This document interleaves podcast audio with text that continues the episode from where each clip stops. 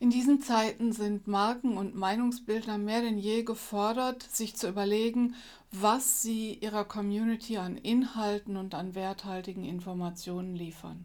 Eine Frage höre ich in Corporate Influencer Projekten seit jeher am meisten und sie hat jetzt in diesen Zeiten nochmal an Brisanz gewonnen. Hallo und herzlich willkommen zu einer neuen Ausgabe von Zur Lage der Kommunikation.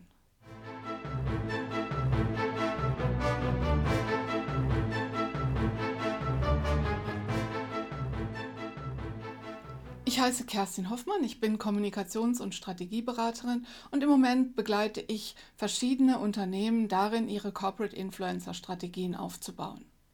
Und das ist immer damit verbunden, dass einzelne Akteure aus dem Unternehmen mal mehr, mal weniger ihre Aktivitäten gerade in sozialen Netzwerken, in Business-Netzwerken aufbauen, ausbauen, stärker reflektieren und sich eben auch eine persönliche Kommunikationsstrategie erarbeiten.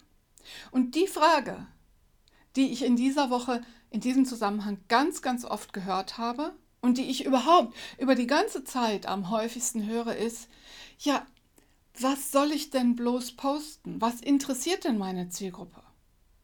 Und meine erste Antwort lautet dann immer, ja, wer soll das denn wissen, wenn nicht Sie, die Sie mit dieser Zielgruppe im Gespräch sind? Aber natürlich gibt es einige Möglichkeiten, das herauszufinden und natürlich muss man sich erstmal überlegen, was steckt denn dahinter. Es geht ja in Wirklichkeit gar nicht darum, in großen Mengen Content zu produzieren. Natürlich ist wertvoller Content, sind wertvolle Inhalte, die eine Zielgruppe interessieren, ein enormer Service an der Community. Und einen Großteil des Agierens in sozialen Netzwerken sehen Sie bei anderen gar nicht den sehen Sie nur bei sich selbst.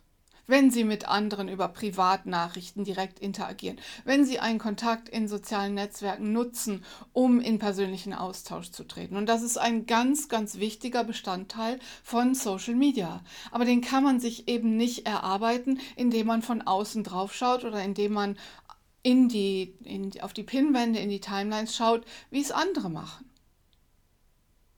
dann geht es zu einem ganz großen Teil darum, erstmal mitzulesen, mitzuhören, andere zu unterstützen. Und wenn ich Personenmarken darin coache, sich neue soziale Netzwerke zu erschließen oder ihre persönliche Kommunikationsstrategie auszubauen, dann schlage ich immer vor, dass diejenigen jeden Morgen so 10, 15 Minuten dafür reservieren, einfach mitzulesen, mitzuschauen, vielleicht zu liken, vielleicht mal zu kommentieren und sich einfach ein Bild davon zu machen, was gerade Thema ist. Dann bekommen Sie nämlich auch mit, wofür sich Ihre Community, wofür sich die Menschen, mit denen Sie ins Gespräch kommen wollen, interessieren. Und ein sehr, sehr guter Indikator dafür, dass ein Inhalt werthaltig ist, dass er sich für Ihre Zielgruppe eignet, ist, dass es so ein Inhalt ist, wie Sie ihn bei anderen auch gerne lesen, sehen, hören würden. Die Frage könnte lauten, wenn es sich hier nicht um Ihr Unternehmen handeln würde oder um Ihren Arbeitgeber, um einen Inhalt, der mit Ihnen zu tun hat, würden Sie sich dann auch so dafür interessieren? Ja, das ist die gleiche Frage wie in der Pressearbeit. Pressearbeit ist ja zu einem guten Teil Pressearbeitsverhinderung, indem man mal erst prüft, eignet sich denn diese Meldung wirklich für die Pressearbeit? Oder mit anderen Worten, wenn ich morgens meine Tageszeitung oder ein anderes A-Medium aufschlage oder digital aufmache, ist das eine der Meldungen, die ich als erstes sehen wür würde sehen wollen? Wenn sie nicht über das Unternehmen wäre, in dem ich arbeite? Und das ist eben die gleiche Frage, die man sich stellen kann bezüglich Inhalten, die man selbst in sozialen Netzwerken publiziert. Aber das Publizieren alleine ist es eben nicht. Davor kommt Mitlesen, davor kommt Liken, davor kommt Kommentieren oder eben Reagieren. Es gibt ja inzwischen in allen sozialen oder in fast allen sozialen Netzwerken Reactions. Das heißt, man kann auf unterschiedliche Weise seine Zustimmung oder seine Reaktion kundtun. Und dann erst kann man überlegen, wie kann ich denn andere unterstützen, indem ich beispielsweise deren Beiträge, deren Postings empfehle, weiterteile, kommentiere, warum sie mir gefallen haben oder was ich daraus gelernt habe. Und erst dann brauche ich mir zu überlegen, was produziere ich denn selbst an einzigartigen Inhalten. Meistens übrigens, wenn man das bespricht mit den Personen, mit denen man an der persönlichen Kommunikationsstrategie arbeitet, sind die regelrecht erleichtert, weil sie merken, dieser große Druck, ich muss jetzt wahnsinnig viel Inhalte produzieren.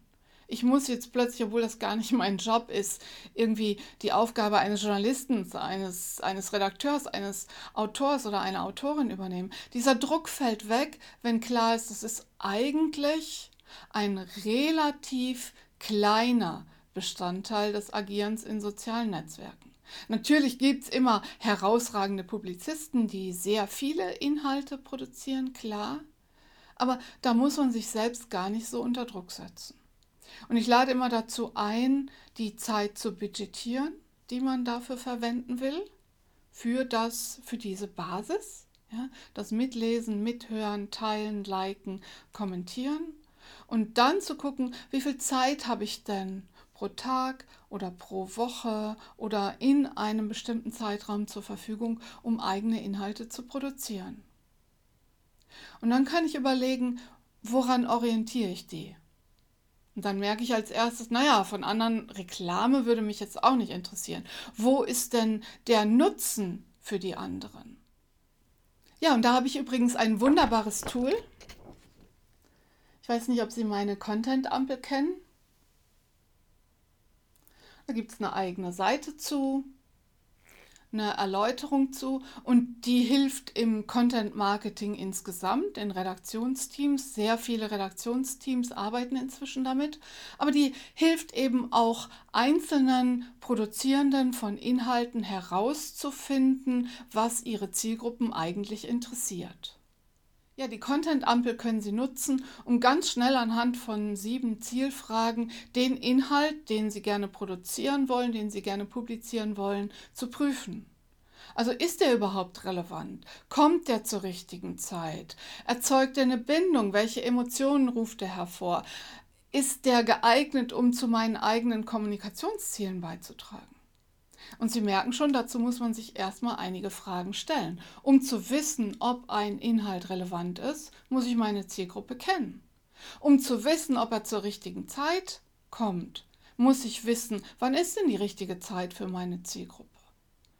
Um zu wissen, zahlt er auf meine eigenen Kommunikationsziele ein, brauche ich auch für die persönliche Kommunikationsstrategie einen Plan. Ich muss mir überlegen, wo will ich denn eigentlich damit hin? Worauf zahle ich ein? Auf welche eigenen Ziele? Auf welche Kommunikationsziele des Unternehmens? Auf welche strategischen Ziele des Unternehmens? Und das sind alles Fragen, die man sich stellen kann.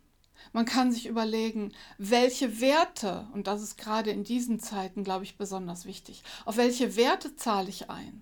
Und wie kann ich diese Werte in Geschichten, in Inhalte umsetzen, die meinem Gegenüber, die meiner Community Nutzen liefern? Wie kann ich andere mitnehmen? Wie kann ich andere unterstützen?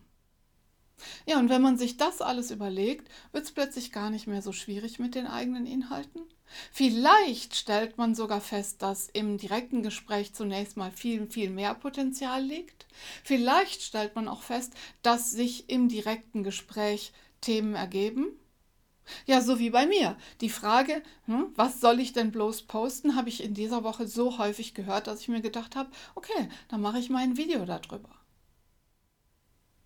Ja, und übrigens, während ich mir ein paar Gedanken zu diesem Video gemacht habe, hat mein Kollege Klaus Eck auf LinkedIn einen sehr, sehr schönen Artikel veröffentlicht, in dem er darlegt, warum man wirklich großartigen Content braucht, um erfolgreich zu netzwerken. Und äh, einiges, was ich jetzt hier gesagt habe, kommt da drin auch vor. Ist ja kein Wunder. Bestimmte Gesetzmäßigkeiten gelten einfach. Aber was Klaus Eck auch macht in diesem Artikel, und das freut mich sehr, denn dann muss ich es nicht selber machen, er nimmt auf einen Artikel in der Zeit Bezug, in dem die Autorin sagt, naja, LinkedIn LinkedIn ist das neue Instagram, da gibt es nur Belanglosigkeiten. Und das ist wieder mal, dass jemand die Plattform damit verwechselt, dass sie selbst nicht das tut, was dazu angetan ist, um sinnvoll zu netzwerken. Sie hat offensichtlich kein sorgfältig ausgesuchtes Netzwerk.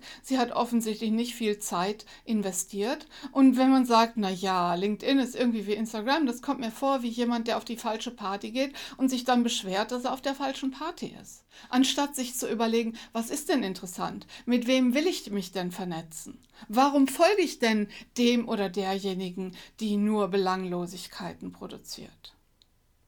Ja, danke Klaus, dass du das so, so gut auf den Punkt gebracht hast. Den Link zu diesem Beitrag finden Sie in den Shownotes zu dieser Folge und Sie finden natürlich auch, habe ich schon gesagt, den Link zur Content-Ampel in dieser Folge und noch eines, noch eine Frage, die sich in diesem Zusammenhang immer stellt. Wie privat, wie persönlich sollen solche Inhalte sein? Und auch da habe ich Ihnen den Link zu einem Ratgeberbeitrag in die Shownotes gesetzt.